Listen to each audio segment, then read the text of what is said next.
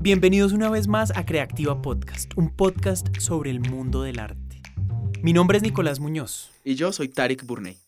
Creativa es un espacio donde nos sentamos a hablar un rato con expertos y profesionales de distintos campos del arte para descifrar el misterio que es vivir del arte.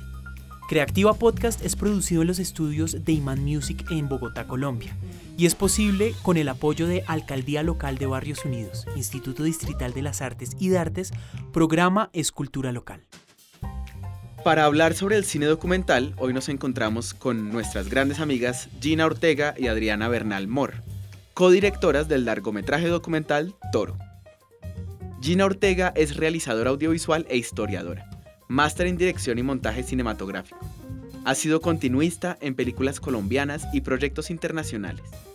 Dirigió el documental El amor en los tiempos del match en el 2017, proyecto ganador de la convocatoria Nuevos Creadores del Ministerio de Cultura y Señal Colombia. Este documental ganó como Mejor Nuevo Creador y Mejor Programa de TV Juvenil en los premios India Catalina 2018 e hizo parte de la selección oficial del Festival de Cine de Málaga en el 2018. Por su parte, Adriana Bernal Mor es comunicadora social, máster en teoría y práctica del documental creativo. Codirectora del documental Barcelona Subterránea, producido por TVE en 2015. Desde ese año se vinculó con la productora Gusano Films, desempeñando cargos de investigación y producción. Fue productora y guionista del documental El amor en los tiempos del match. Trabajó como realizadora y productora del programa Fuerza Latina para la Deutsche Welle Latinoamérica.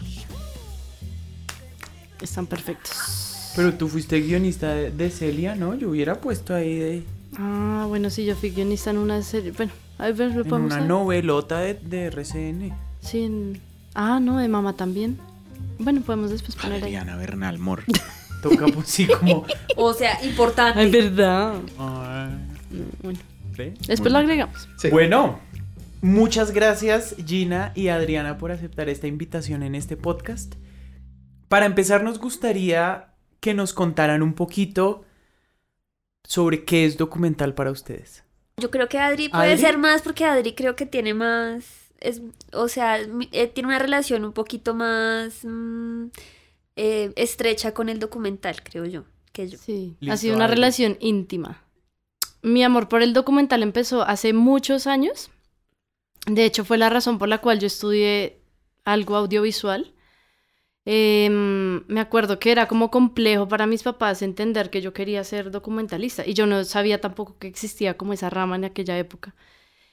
Y estando en Canadá hice un documental em, de un corto para la ONU y gané un premio allá. Y ahí yo sentí que era como lo que yo quería hacer el resto de mi vida. Y entendí también cómo funcionaba como el tema del documental.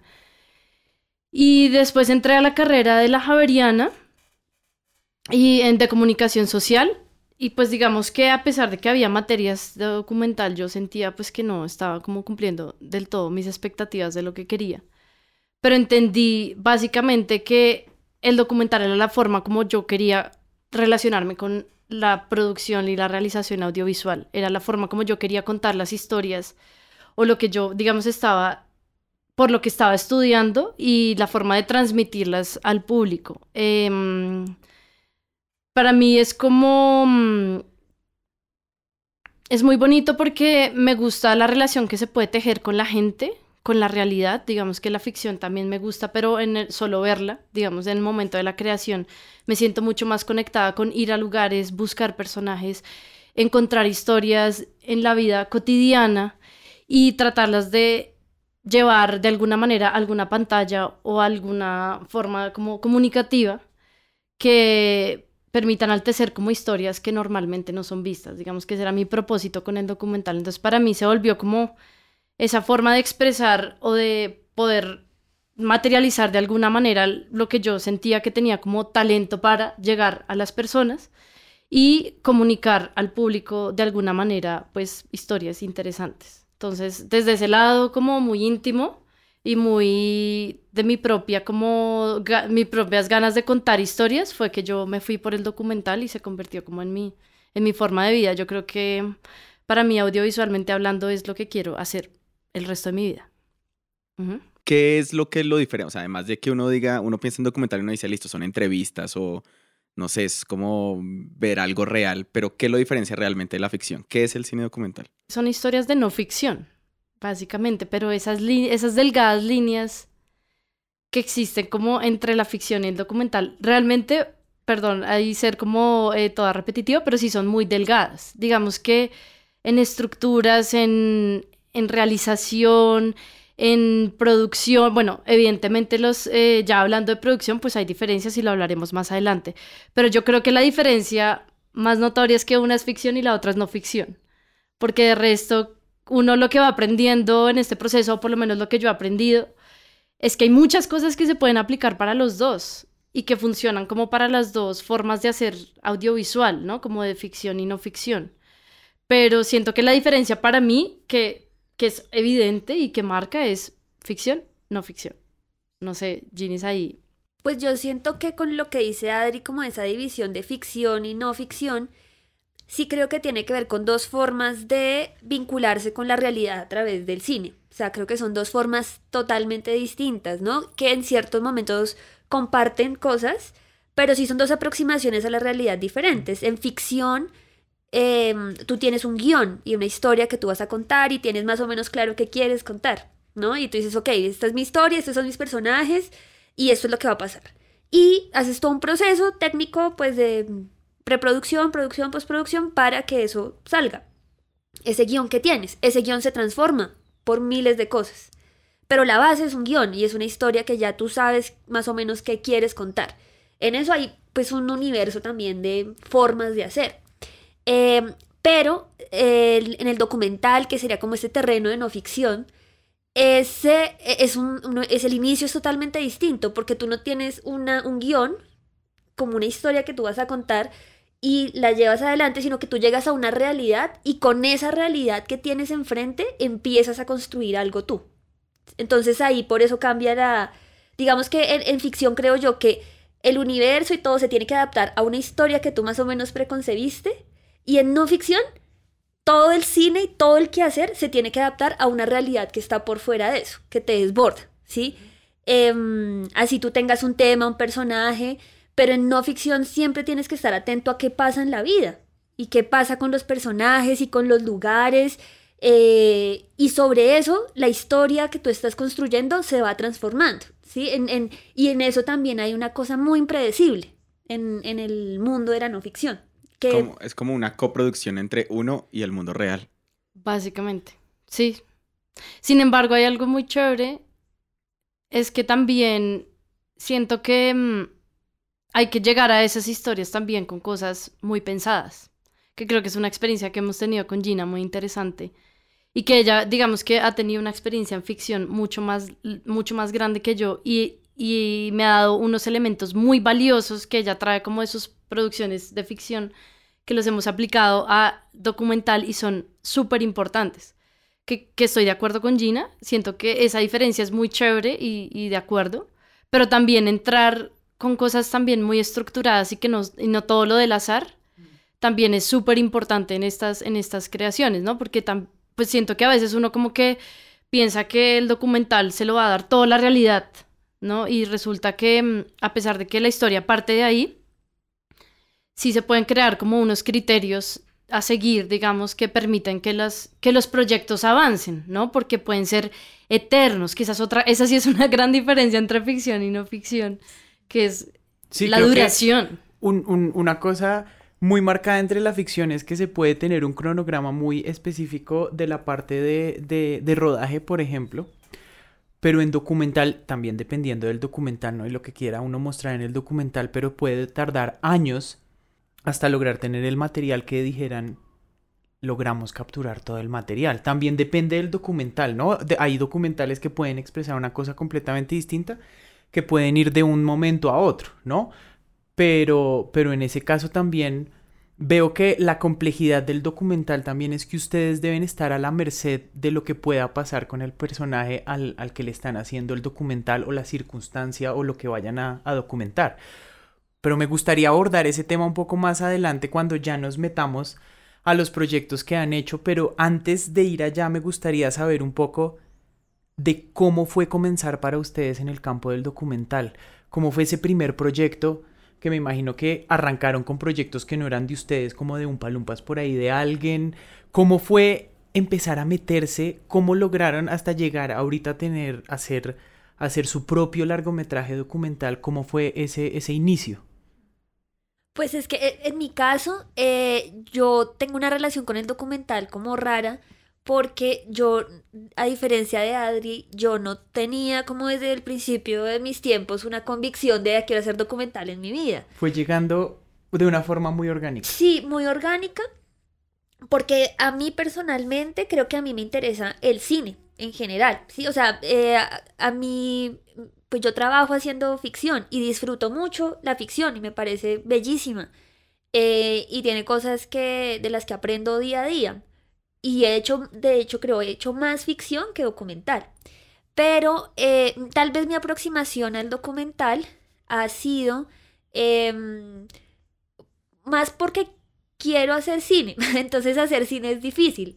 Hacer cine, sobre todo cine de ficción, es muy complejo en el sentido de todo lo que necesitas en términos de producción, en términos de presupuesto, de presupuesto o sea, como que, y yo, y yo también desde chiquita que empecé a hacer como cosas audiovisuales, pues yo he trabajado como continuista en películas, tal, y yo no sé si yo cuando llegué al cine, como que yo llegué a producciones como más o menos grandes, entonces como que desde el principio yo dije, uy, no, o sea, ¿yo cuándo voy a poder hacer esto? Porque yo veía desde el principio el largo que tenía unas cámaras, no sé qué, y yo decía, fue pucha, o sea, el andamiaje detrás de, esta, de una peli de ficción es grande y tal vez me demore mucho tiempo para lograrlo, pero pues yo quiero hacer cine, entonces, ¿qué hago?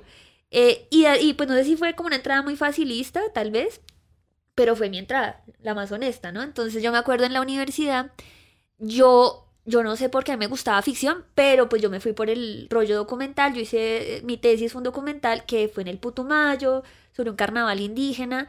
Eh, y tal vez fue porque yo he sentido que el documental es una cosa muy personal, muy íntima. O sea, me permite hacer cine con herramientas, menos herramientas, pero poder contar una historia, ¿no? Y poder contar algo que a mí me interpele o me guste. Y en esa época, por ejemplo, ese carnaval al que fui eh, fue un carnaval muy importante, o sea, realmente fue como un espacio muy especial porque yo venía de varios años compartiendo con una familia indígena en el Putumayo, no sé qué, y para mí fue como la oportunidad de quedarme ahí un tiempo y de observar cosas y aprender eh, grabando, eh, y no necesitaba tanta cosa, ¿no? O sea, éramos, realmente éramos dos personas, pues obviamente ya después el equipo se agranda porque requiere más cosas, pero fue algo muy chiquito, ¿no? diferente a la, otra experiencia, pues, de que necesitas un crew de 50 personas y pues, que no. Y eh, mi entrada al documental un poco ha sido desde ahí, ¿no? Como que el documental me ha permitido como decir, ay, tengo una idea o me interesa tal tema, ¿qué pasa si uno empieza a grabar eso? ¿No? O cómo, cómo puedo explorarlo con poquitos elementos, eh, pero que esos poquitos elementos no hacen que la historia sea menos interesante, ¿no? Antes creo que a veces tener pocas cosas potencian muchas otras cosas. Y en mi caso, el acercamiento ha sido eh, a, través de eso, como una cosa muy íntima, muy personal, muy de querer hacer y de sacar adelante una historia y a ver cómo aprendo a hacerlo. Ahí decías algo que se me hace muy chévere y es como la parte como de, del aprendizaje que uno tiene durante el documental. O sea, digamos, uno como artista yo creo que uno aprende de todo lo que uno hace pero siento que los momentos en donde más he como abierto mi mente o como crecido de alguna forma ha sido eh, en los rodajes de documental. O sea, como que uno empieza a conocer a otro tipo de, mundos. O sea, uno, pues dependiendo del tipo de, documental, sí, pero uno conoce a otras personas y uno, no sé, como que se le abre la mente a otras culturas o a otros mundos y se me hace que eso, pues algo muy especial del rodaje del documental. Mm. Adri, ¿cómo, ¿cómo fue ese acercamiento? Como les contaba, yo sí lo tenía como muy claro. no sé por qué a mí me gustó tanto siempre. Pues siempre y además que tenía como muy en la mente, em, antes de entrar a la universidad, como documental History Channel, Discovery Channel, como que era muy chiquito el mundito que tenía en mi cabeza, pero aún así me gustaba.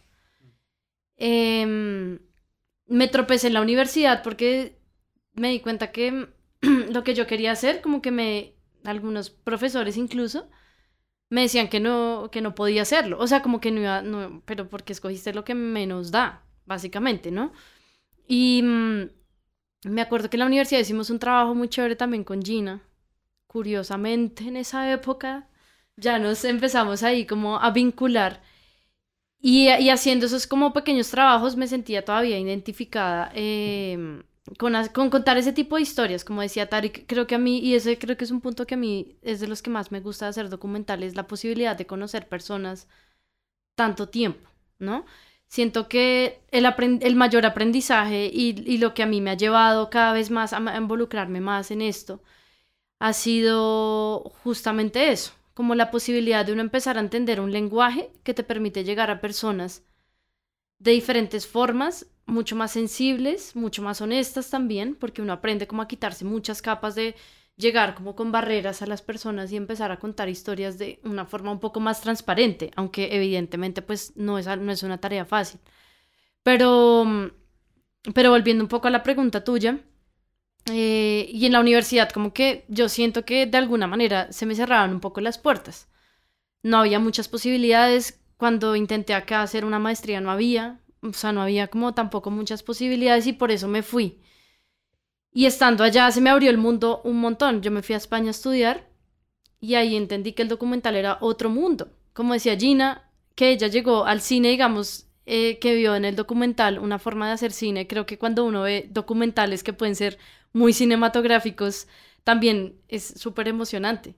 Porque yo en mi ideal tenía el, documental de televisión, que igual también es muy chévere y tiene pues sus, sus características, pero siento que lo que más me empezó a mover fue a ver este mundo completamente em, inimaginado para mí, de documental más cinematográfico, mucho más de, películas, digamos, y ahí me enganché completamente. O sea, creo que ese máster a mí sí me abrió como los ojos a decir, no, sí, Adri, aquí vas bien.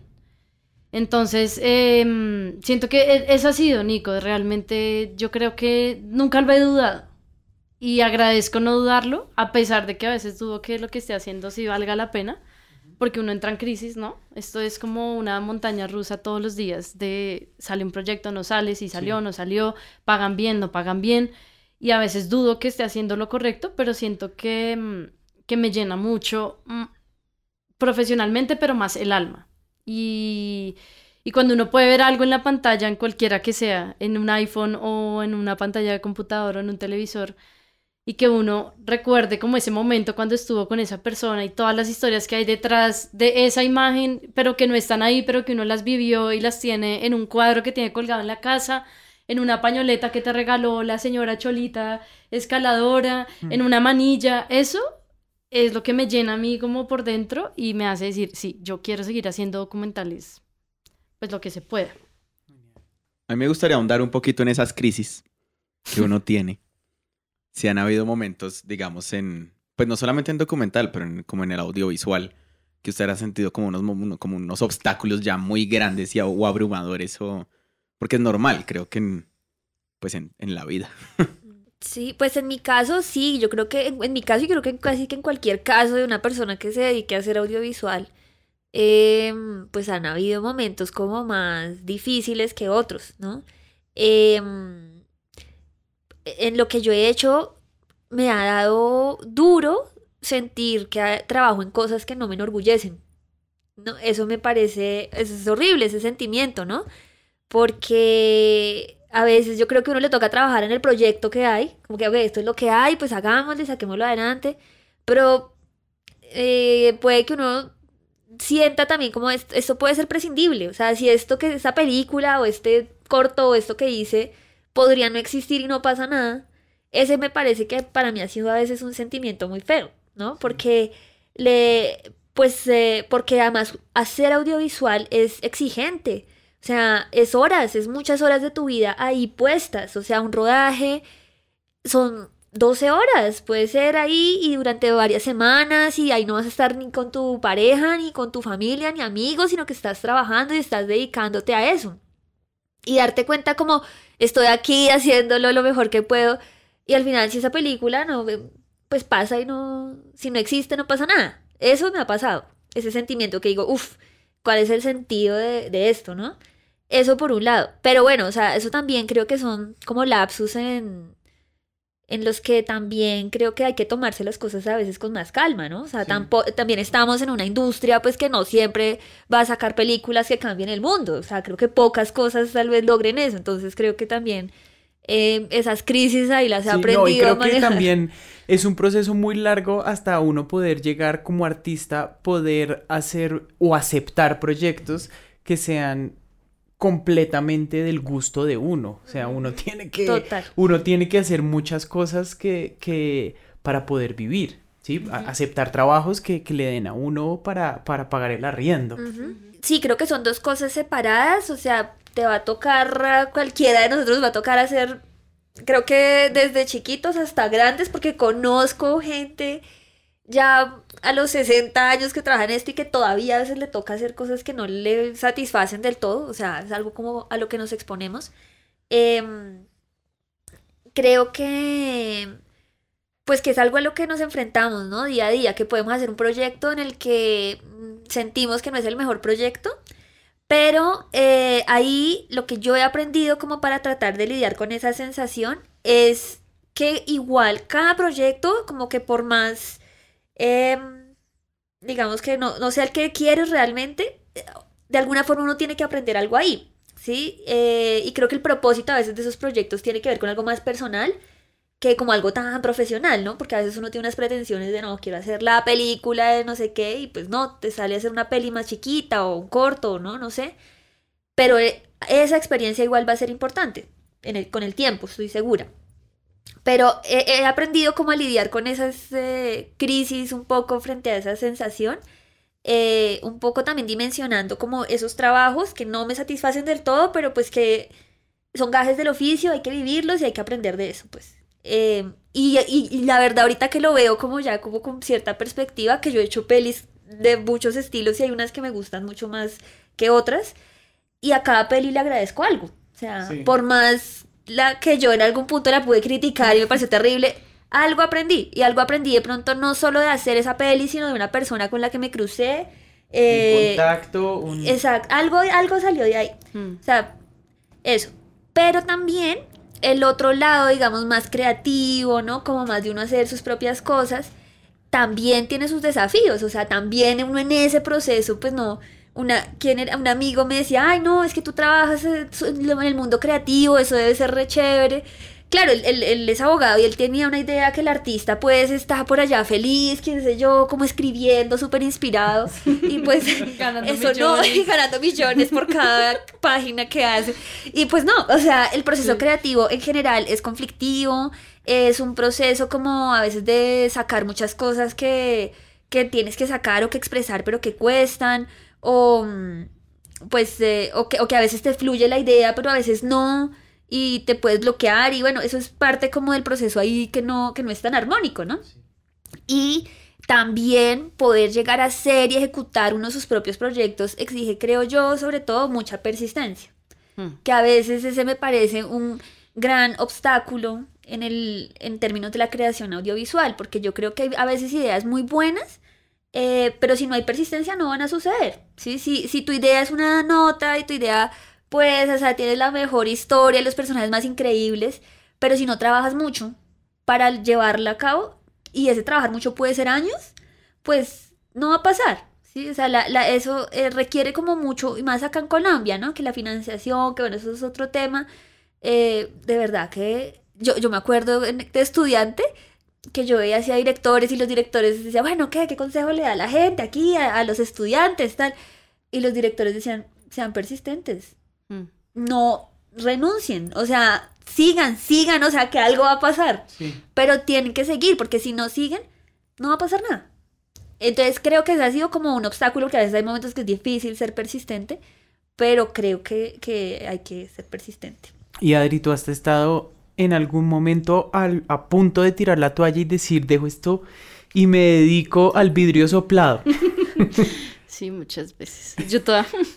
A mí me dan crisis porque mm, siento que por lo menos los que compartimos esta sala en este momento, siento que nuestra pasión también es nuestro trabajo. Y creo que en ese punto es muy difícil desligarse de lo que uno está haciendo. Y como mis crisis han sido por ese lado. porque, como les contaba, yo no me veo haciendo otra cosa. La única cosa que haría, que yo siempre le cuento a Nico, es tocar piano, pero ya no lo hice, entonces ahora me dedico solo al audiovisual. Y, pero en, ese, en eso yo digo como hay momentos en que no hay trabajo. Y yo creo que pasa mucho en todo, ¿no? En ficción, documental, todo lo que sea audiovisual. Hay momentos en que pasa uno en blanco. Un mes, dos meses, enero, febrero, marzo, siempre son los años, los meses que uno está en blanco, básicamente. Pues depende de lo que esté ejecutando, ¿no? En, en, dentro, del, dentro de la industria. Pero a mí me ha pasado muchos años y yo, digamos que también decidí ser freelance porque esa es otra decisión dentro de este mundo, ¿no? Tú puedes vincularte con un canal, vincularte con una productora o decidir ser freelance y hacer tus propios proyectos, pero también rebuscártela. O arrancar tu propia productora. O arrancar su propia productora, que es otra cosa. Entonces, cuando yo decidí ser freelance, pues yo ya había trabajado en una empresa eh, como asistente de libretos y eh, esa decisión fue muy complicada porque me tocó abrirme un camino pues prácticamente sola, buscando a ver quién estaba haciendo qué, buscando quién estaba haciendo documental acá. Eh, y como no es constante, entonces entro en las crisis de cuando no hay trabajo. A mí me ha pasado más cuando no hay trabajo, siento que ya, porque estudié esto. O sea, yo veo a otra gente que está haciendo otras cosas y está bien y no sé qué, y puede llevar la vida. Y yo soy como cada vez, cada y rato. termina el trabajo a las 4 de la, la tarde. tarde. Chao, sale. Yo era como hasta las 12 de la noche. No entendía por qué no podía tener la vida que quería porque estaba trabajando un montón y no, y no ganaba lo que yo quisiera o lo que me permitía vivir. Entonces mis crisis han sido muy por ese lado por el lado de no tener trabajo, empezar como a dudar un poco de, ¿será que lo que escogí sí me va a dar para toda la vida? Porque yo digo, bueno, ahorita estoy empezando, pero me queda un montón de vida y va a ser así siempre. Y también otro momento de crisis, eh, o, u otros momentos de crisis ha sido como, yo he tambaleado más, digamos que en, en la experiencia que hemos tenido con Ginis, Ginis es súper creyente de las cosas que, que, hace y que hemos hecho, ¿no? Como que ella es súper convencida de sí, así nos digan ochentas nos, ella es sí.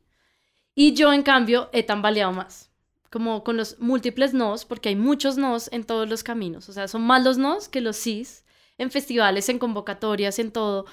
Yo como que le digo a Gina, ¿será que sí está bueno lo que estamos haciendo? Y Gina es muy convencida, ¿no? Sí, está bueno, Adri, cree en lo que estamos sí. haciendo yo he ido a más crisis en esos momentos, como de tantos nos, decir, no, ya para qué, o sea, ya esto, ya chao. Y digamos que esta dupla que se ha construido ha sido muy buena porque ella es como, no, no, no, yo bueno, sí, no, sí, de Buen verdad, sigamos, sigamos, ¿eh? sigamos. Entonces, creo que las dos crisis han sido por eso, por no tener trabajo constante y creo que también, como les decía, la pasión y el trabajo se unen, entonces no puedo dejar de hacer lo que estoy haciendo. Y me entra una angustia cuando no lo estoy haciendo. O sea, es como, pero ya quiero grabar, quiero sacar la cámara, inventémonos algo, Gina, un proyecto, hagamos una convocatoria. Siempre sufrimos porque llenamos esas convocatorias estresadísimas, pero nos encanta ese estrés, es rarísimo, ¿no? Como si no tenemos un proyecto, nos sentimos, ¡Ah! no, no está fluyendo esto. Entonces, el laboral y el creativo se han unido en mí varias veces y he tenido mis crisis complicadas, pero afortunadamente hasta hoy he salido viva. Hasta hoy. He Qué bueno. Sí. Y al contrario, como momentos gratificantes que uno diga, uff, menos mal, no me rendí. Eso hemos tenido, sí, últimamente. Después de cinco años. Después de Menos cinco mal. años. Pues sí, yo creo que.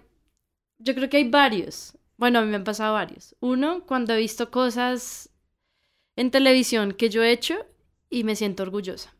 O sea, como que lo muestro, lo Sí. comparto, ¿no? Porque como dice Ginny, uno ha hecho cosas que también yo las dejo en el tintero y ni comparto y me taguean en Facebook y yo, no, gracias, no quiero ni compartirlo, pero hay otras que, mm, que sí comparto y ahí me siento muy, muy feliz. O sea, cuando yo digo como, por favor, vean esto a mis amigos, a mi familia, pues a mi entorno, eh, eso es gratificante. Y también cuando uno gana premiecitos, es- eso es rico. eso es gratificante. Si el premiecito viene con plata, buenísimo. Obviamente, Claro. es más rico, Sí, más rico porque es como sí. bueno. Pero yo pensaba también que para mí el cine ha sido como, o sea, ha sido a veces difícil y tal y hacerlo, pero también más allá como de, digamos, el premio o, o cosas que uno de pronto reciba con el tiempo después de mucho trabajo, como que he tenido experiencias en las que no sé si estoy pasando por un momento difícil o algo, de alguna forma el cine aparece en mi vida y me ayuda. No, no sé. O sea, digamos, em, yo me acuerdo que yo con el, largometraje que hice, ah, porque fue como un largometraje ahí, como la, tesis de, de, la universidad, que fue como un documental de 52 minutos, y ese eh, resultó presentándose en un festival en Pasto. Y yo en esa época eh, yo estaba en una tusa terrible. O sea, estaba pero mal, o sea, deprimida, mal, mal, mal. Y yo llegué a Pasto y digamos que fue un momento ahí como muy difícil. Y yo me acuerdo que yo llegué a ese festival y vi como el documental ahí, como proyectado, y yo dije, no hay drama acá, o sea, ya la vida sigue. No sé, o sea, dije, fue pucha, claro, uno puede pasar momentos, pero qué chimba sentarme a ver mi película y que esté ahí, o sea, y, vivir ese momento, ¿no? Y estar en, no sé, en ese festival, que un festival lo chévere también es conocer gente, ¿no? En fin. Em, ese, por ejemplo, para mí es como un ejemplo de cosas que me han pasado así en la vida con el cine. O sea, como que siento que a veces el cine llega y me saca de, de un momento difícil. Y eso para mí es gratificante, ¿no? Como que ahí opera mucho esa pasión que le ayuda a uno también a sobrepasar situaciones. Obviamente ganarse un premio y uno poner, poder financiar sus proyectos, pues lógicos, eso es más que gratificante en muchos sentidos. Pero creo que también en cosas más chiquitas, mm. el cine a uno a veces le, no sé, me ha, me ha ayudado mucho como a, a, vivir, a disfrutar un poquito la vida también. Y algo, algo que a mí me gustaría agregar ahí, no hay nada como una sensación de terminar un rodaje satisfecho. O sea, eso es muy bonito. Eh, y después, por ejemplo, ahorita, cuando hemos estado en montajes, que vemos planos, que decimos, ¡ay, qué bello! Ese sentimiento de qué bello que hayamos tenido ese momento valió toda la pena de la vida. Porque, claro, el estrés del momento es complicado. Mm, hay momentos complicados, pero creo que también tanto, la, tanto el post después, como eh, decía Ginny ahorita, de ver la película en un espacio, pero también durante la realización, como que hay momentos que uno simplemente siente algo inexplicable porque se logró lo que queríamos, ¿no? O como cuando uno está haciendo documental, no sé si, no, no a nosotras nos ha pasado, que el personaje dice algo que uno quería, o sea, que, que, uno no quiere incitarlo, no quiere llevarlo, no quiere que la situación pase, pero pasa o pasa mejor de lo esperado, es como, qué bueno que tuvimos prendida la cámara. Esos momentos son una cosa inexplicable, o ver muchas veces algo que te llena evidentemente el corazón, como que lo puedes ver 50 veces y te conecta, eso también es una gratificación enorme de este oficio, digamos, como como lo que se, lo que se siente de, de, satisfacción personal. Qué maravilla eso. Bueno, yo quiero, yo quiero tocar un tema que hemos reiterado en todos los capítulos, pero que nos parece muy importante saber en todos los campos, porque a Tarik y a mí claramente nos pasó muy fuerte. Y fue salir de la academia, salir de la universidad o de, de eso que uno, eh, como de esa mentalidad que uno está en la universidad con miles de sueños y con muchas ganas y de pronto llegar y darse un tortazo con el mundo real de salir y definitivamente decir no tengo ni idea cuánto vale mi trabajo. No tengo ni idea cuánto cobrar por lo que yo hago. ¿Cómo cobro? ¿Por horas? ¿Por pieza? ¿Por qué? ¿En dónde toco puertas? O sea, eso es algo que a uno no le enseñan que de pronto en otras carreras, en otros campos, es mucho más, es, es, un, es un, camino como más guiado, eh, desde que uno arranca a ver eso en la universidad. Pero en nuestro campo, en las artes como tal, nos hemos dado cuenta en todos los capítulos que a nosotros no nos enseñan cuánto vale nuestro trabajo. ¿Cómo se dieron, cómo, cómo se dieron cuenta ustedes de cómo cobrar, eh, dónde tocar puertas, cómo, cómo, cómo generar portafolio o, o si, o si para lograr un trabajo eh, muestro mi cartón universitario, mi maestría, o vale más mi portafolio. ¿Cómo, ¿Cómo fue ese proceso de ustedes enfrentarse al mundo real, al mundo laboral? Igual, yo creo que acá lo, lo que va a ser chévere es que tenemos, Adri y yo, dos experiencias muy distintas en ese campo. Porque yo empecé a trabajar eh, como, como continuista, ¿no? Como script, realmente. O sea, yo como les digo, pues mi experiencia en documental es, de hecho, ni siquiera es tan laboral, porque yo no vivo tanto de hacer documentales, o pues no vivo de hacer documentales, yo vivo más de trabajar en películas. Y yo entré, pues yo entré por un azar ahí re chistoso, como yo caí en una película como script, digamos, como que yo, ok. Y a mí me, me dieron mi sueldo, o sea, me dijeron, es que esto es lo que vale usted, esto es lo que, lo que le pagamos, ¿no? Y era una productora, por fortuna, bastante decente, o sea, como que en ese momento yo dije, uy, esto está bien, o sea, no, no está mal, pues yo además estaba haciendo la universidad y yo, "Uh, bueno, gracias, o sea, ¿no? Yo no tenía ni idea. Si cualquier cosita es... Yo, gracias, yo, claro, porque yo, sobre todo después de la universidad, yo dije, pues, una película, bueno, pues yo no voy a cobrar mucho porque yo quiero es aprender, Sí. tal. Y yo tampoco, creo que también parte de no saber qué, co- qué cobras es que este mundo es muy amplio, ¿no? Sí. O sea, eh, es muy distinto en el mundo de ficción y de películas, pues lo que cobra un script, a un asistente de dirección, a un eh, asistente de producción, o sea, cada persona tiene una tarifa diferente. Y eso, pues yo no lo sabía. Yo no tenía ni idea cuál era mi tarifa. Entonces me la impusieron. Eh, Y y después, después, y supiste, o sea, lo que te impusieron después, dijiste, ah, si era eso, o en algún bien. momento fue como, que fue? pues afortunadamente, pero es una fortuna muy excepcional, era lo que era, o sea, era, era justa. A mí me estaban pagando muy bien en ese momento. Eh, pero pues no pasaba, de hecho, ese ha sido todo un proceso como de unirse mucha gente. O sea, digamos, yo ahorita hago parte de una asociación de scripts que hemos definido unas tarifas y defendamos las tarifas y entender que se cobra por semanas y que cada proyecto tiene unas características distintas. Y... Pero eso ha sido un proceso de unirnos y hablar el trabajo de lo que hacemos todos, ¿no? Sí. Eh, y también de profesionalizar en este caso un cargo como el script, ¿no? Que es un cargo además como súper raro. Eh, pero en la medida en que uno va profesionalizando su cargo, que uno se va teniendo más experiencia, que no sé, en el caso de Adri, pues ya contará, ya tiene equipos, que tiene otras cosas, ya uno también va aprendiendo a moverse y a saber cuánto vale el trabajo que uno está desempeñando en un proyecto. Pero la verdad eh, fue un proceso, fue un proceso. Y porque yo empecé además trabajando casi que con una empresa solamente, no, no era que yo estuviera casada con esa empresa, sino que me llamaban mucho de ahí. Y ellos tenían una tarifa que al- a los años me di cuenta que era una tarifa más que justa frente a otros scripts, de lo que estaban ganando otros scripts, ¿sí? Em, y, y pues eso lo agradezco mucho. Pero sé que en otras productoras, en otros proyectos, un script, insisto, que es lo que yo más conozco como en términos de tarifas, hay scripts que ganan muy mal.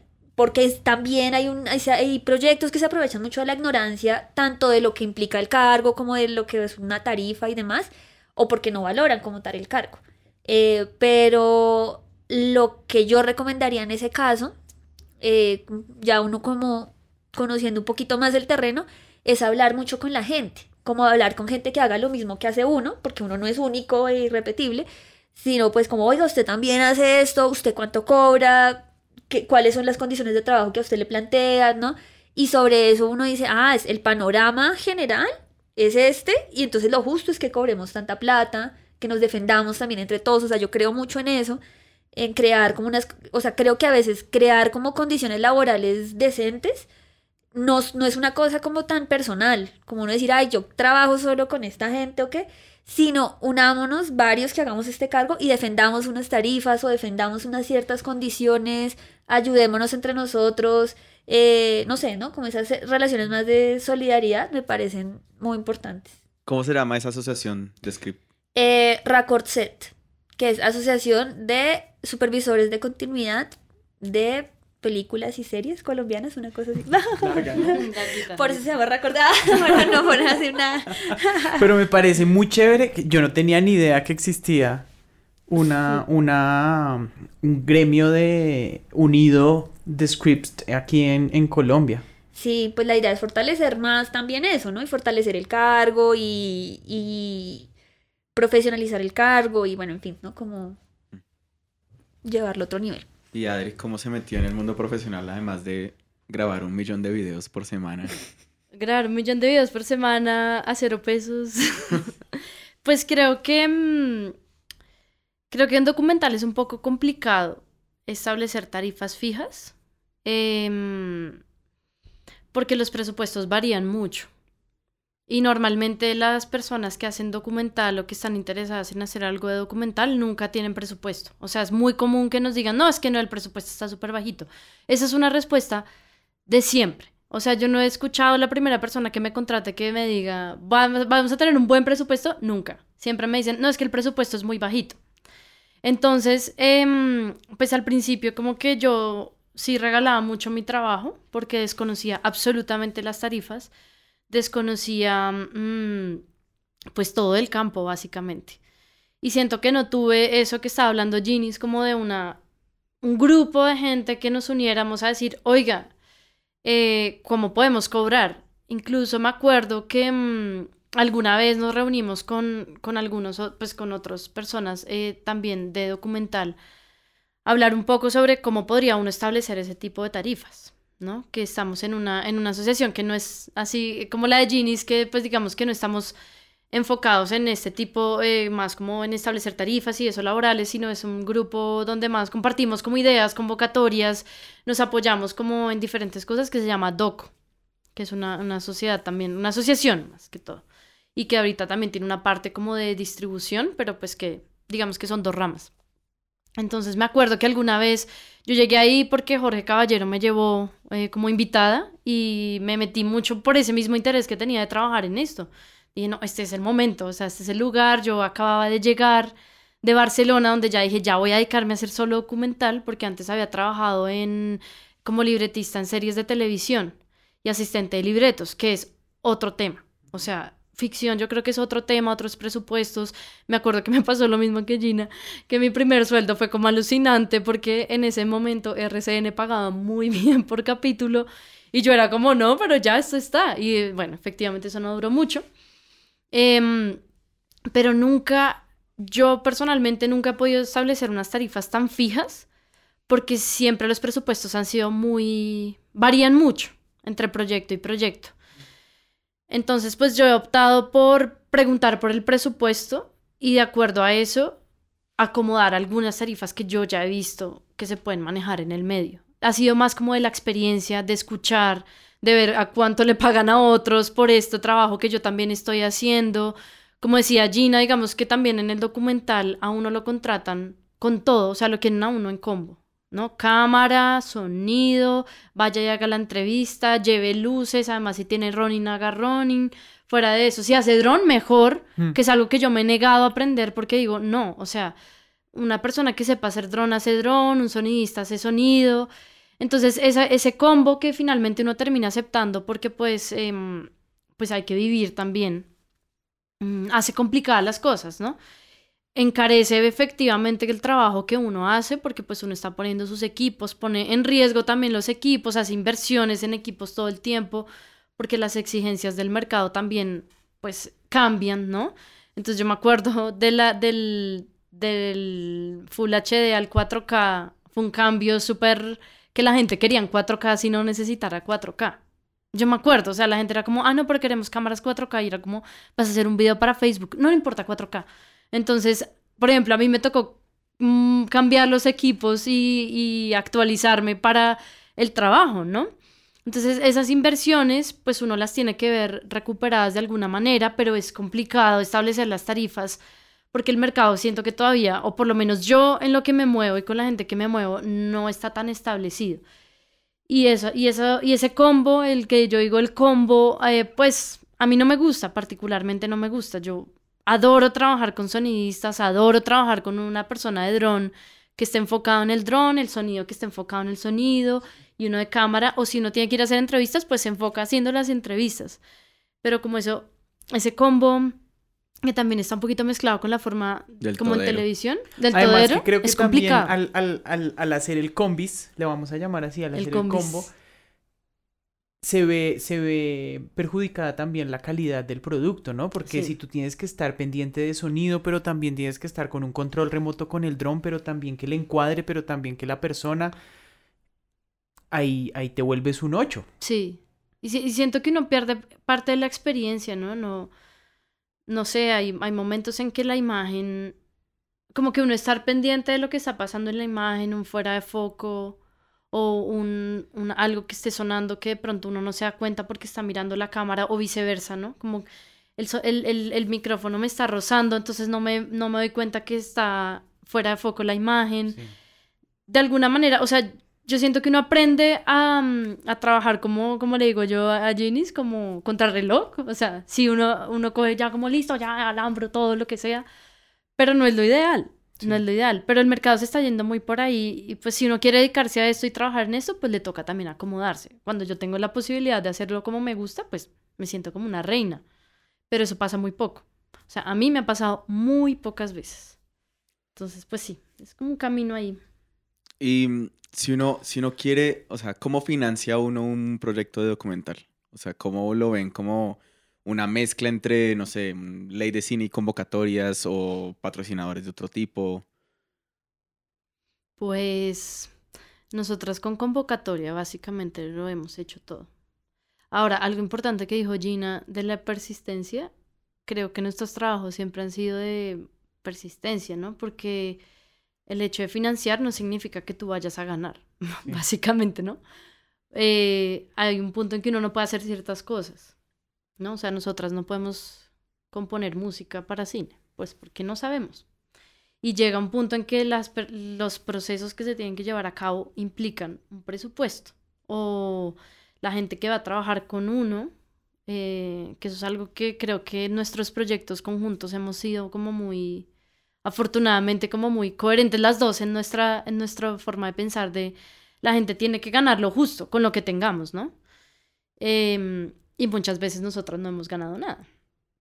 Entonces, la financiación es más como para que el proyecto se haga, más que para uno poder vivir de ese proyecto.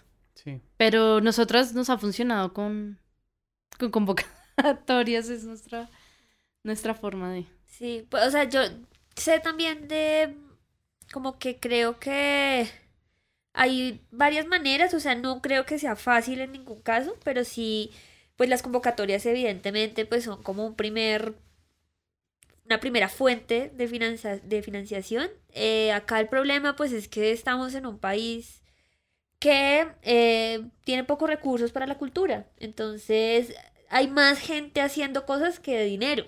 Entonces, eh, claro, uno ve ya las convocatorias, el FDC, eh, afortunadamente también hay convocatorias regionales, ¿no? O sea, Medellín tiene como una convocatoria para proyectos fílmicos, eh, entiendo también que en la costa, o sea, eso también parece muy chévere. Eh, es muy chévere que existan estas convocatorias y son súper necesarias, pero cuando uno ve la, la- la cantidad de gente que está aplicando, pues es mucha, o sea, y, y quedan muy poquitos seleccionados, ¿no? Entonces ahí, pues es un, es una primera gran fuente, pero también es escasa, porque pues es muy competida. Sí, no depender completamente No. de las convocatorias. no. No, o sea, no. uno se puede quedar eternamente, además, porque las convocatorias, armar una convocatoria exige tiempo y en fin, ¿no? Eh, pero bueno, esa es una fuente. También hay coproducciones, que creo que también ha sido una manera en la que mucha gente ha sacado sus proyectos adelante, que es unirse, ¿no? Entonces, tal que tal, per- tal empresa hace el sonido y funciona pues como coproductores, que ustedes conocen esa figura. Eh, y otros hacen la parte de postproducción, graficación, en fin, ¿no? O sea, como que ese ejercicio de coproducción ha funcionado en muchos casos. Eh, hay fondos internacionales que también creo que hay que ser muy ágiles y entender muy bien y conocer un poco más ese campo. Yo no me siento la más experta para nada, pero sé que hay gente muy pila que ha logrado financiar sus proyectos eh, afuera, ¿no? creo que ahí juega mucho algo que en algún punto de mi vida quisiera desarrollar, que es estas habilidades de lobby. O sea, eso sí es súper importante. ¿Quién? Esa figura de productores. O sea, Mm. como que el artista por artista, por ser increíble, no le va a ir bien. Necesita a alguien que sepa vender el proyecto, que, esté sepa tocando que puertas. esté tocando Ujú. puertas, que se esté moviendo, o sea, eso es súper, súper importante. Em, obviamente también hay algo que sí, creo que nosotras sí lo hemos vivido, que es un tema de uno invertir en su propio proyecto. Entonces me dice, no, yo le meto mi plata y algo acá sale, esperando que después con el tiempo, pues eso uno pueda recuperar algo de lo que invirtió, ¿no? Si eso sucede. Em, y la, la inversión como privada, ¿no? También ese es un campo que creo es bien interesante, o sea, es bien interesante que yo tampoco conozco del todo, pero sí creo que hay que ser muy ágiles para, para tocar esas puertas, porque hay empresas que de pronto sí les interesa tu proyecto, quién sabe, o hemos hablado mucho también con Adri, con otro amigo, como de uno poder también no siempre soñar en hacer las grandes películas, largometrajes, porque de pronto te vas a demorar cinco años haciéndolo, pero si quieres hacer documental o algo, piezas cinematográficas, ¿cómo puedes tú encontrar escenarios como de empresas que ese producto les pueda interesar? ¿No? Que nos puede que sea como una... Hay gente que hace publicidad y pues les va re bien. En el mundo documental también hay como nuevos productos eh, como entre publicitarios y documental, ¿no? Que también mm. esa es una nueva manera. Entonces siento que mm, hay que adaptarse como a lo que hay, o sea, y hay que tocar puertas y ser también ágiles, ¿no? Como que reinventarnos en clave de que de pronto hacer documentales no solamente es hacer un, un largometraje, sino que dependiendo de lo que tú creas, lo que tú sientas que es documental, pues puede que el documental sea una cosa, una pieza de cinco minutos y es un documental y es potente. Y ONGs también está moviéndose mucho. Yo he tenido la experiencia de trabajar con ONGs y eso me ha parecido un campo muy interesante también. Como el documental para que las ONGs muestren sus avances de procesos. Me ha parecido interesante. Creo que todo, pues el audiovisual, ya sea ficción o no ficción, es como un campo muy de alianzas, ya sea como una alianza con un muy buen equipo creativo y técnico, o una alianza con una persona que realmente sepa cómo conseguir la plata, o una alianza con el mejor vendedor, o una alianza con las empresas que la pueden financiar. O sea, es una cuestión como que, pues esa noción del todero, como que va en, a contracorriente de eso, ¿no? O sea, como para poder sacar mm. un gran producto, hay que poder no ser un todero, sino como aliarse con todo un equipo que pueda atacar todas las partes del audiovisual. Eso sería lo ideal. Ustedes que vivieron todo ese proceso, todo ese camino, cada una vivió un camino muy distinto. ¿Cuál sería ese consejo que ustedes le pueden dar a esa persona que la está luchando, que está arrancando o incluso está tomando la decisión de irse por el camino del documental? ¿Cuál sería ese consejo que ustedes le, le pueden dar a esa persona? O del audiovisual también. Yo, yo creo que lo primero de, para mí, creo que si hay una pregunta siempre de fondo que uno debe hacerse en lo posible, y es uno, ¿por qué está haciendo lo que está haciendo? ¿Sí? Eh, ¿qué, ¿Qué sentido tiene para uno o sea, yo no es una pregunta que yo no me he respondido tampoco. O sea, no es porque no le haya encontrado sentido, sino porque tal vez hay muchos sentidos distintos, ¿no? Y estoy cada vez encontrándolos más. Pero sí creo que si uno tiene una cámara o trabaja en un proyecto audiovisual o lo que sea, y está uno ahí dedicado a hacer eso, yo sí creo que hay que uno preguntarse por qué uno está ahí haciendo eso, para qué, qué está uno buscando, qué está disfrutando, porque eso tiene sentido en la vida de uno. Eh, y si esa respuesta más o menos se va encontrando, eh, hay que agarrarse mucho de eso para seguir adelante, porque no va a ser un camino fácil, eh, pero así como no es fácil, también uno se lo puede gozar mucho. Y uno puede encontrar y valorar muchas cosas que uno dice, no, yo sigo haciendo esto y quiero ser muy buena haciendo esto porque acá encuentro un sentido de vida. ¿sí? Si eso existe, o sea, si eso que uno... o sea, si uno encuentra un sentido de vida en lo que está haciendo, hay que agarrarse mucho de eso. Hay que confiar en eso y hay que creerle a esa intuición y a esa sensación para uno hacer cosas con las que uno se sienta conectado. Eso. Yo estoy de acuerdo en esa respuesta y agregaría que mm, esa pregunta que propone Gina creo que también es la que uno se hace cada vez que desiste de lo que está haciendo o cada vez que hay una crisis en esto. Yo creo que esta es una carrera que no se estudia para, para ser millonario. O sea, efectivamente hay gente que le da muy bien, muy bien, todo bien, pero en general somos personas que vivimos el día a día normalmente. Eh, no es una carrera que te da fama, no es una carrera que es como súper, ay, súper fácil, súper chévere, ¿no? Como de ambiente, vamos a rodar, todos con una cámara. No, creo que, mm, creo que en el transcurrir de la carrera vienen esos momentos en que esa pregunta realmente tiene que responder una cosa mucho más adentro. ¿No? Una, respuesta de si vale la pena lo que estás haciendo, hay que seguir así esté muy difícil. porque el camino de verdad es muy difícil. O sea, no creo o no he conocido hasta ahora eh, una persona que apenas salió, logró un mega trabajo y logró posicionarse ya.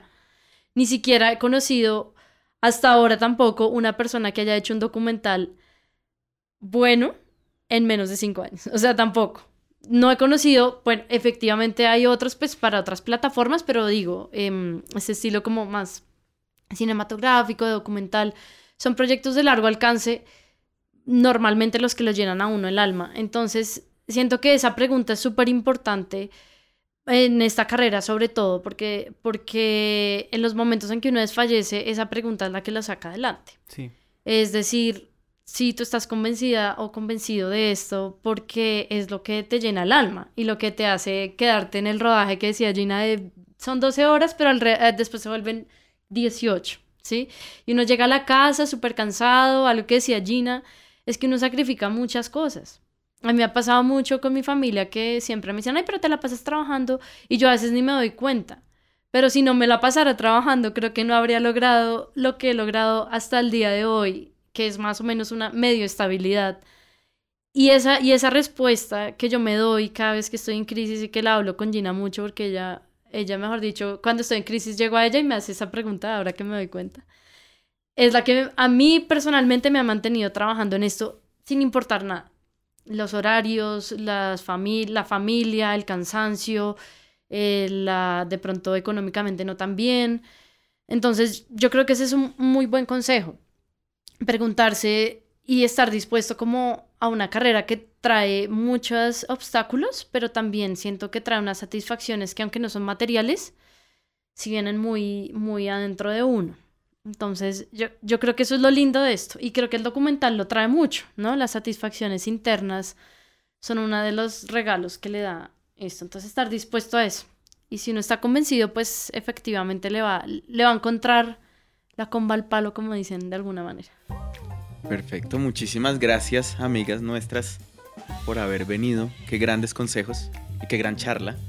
Estuvo muy interesante esta charla y también abrirles la invitación que sepan que el micrófono está abierto para cualquier tema que se les ocurra hablar sobre documental, sobre audiovisual, eh, Gina, sobre script, sobre lo que se les ocurra. Este es el espacio y se les abren completamente los micrófonos cuando quieran. Muchísimas gracias y espero que las tengamos en otra ocasión aquí en, en, este estudio. A ustedes, Muchas gracias. Un saludo muy grande otra vez a los que nos acompañaron en este episodio y los invitamos a conocer los demás episodios ingresando a www.imanmusic.net slash podcast. También nos pueden encontrar en Spotify, Apple Podcast, Spreaker y otras plataformas de podcast. Creativa Podcast es producido en los estudios de Iman Music en Bogotá, Colombia y es posible con el apoyo de Alcaldía Local de Barrios Unidos, Instituto Distrital de las Artes y de Artes, Programa Escultura Local.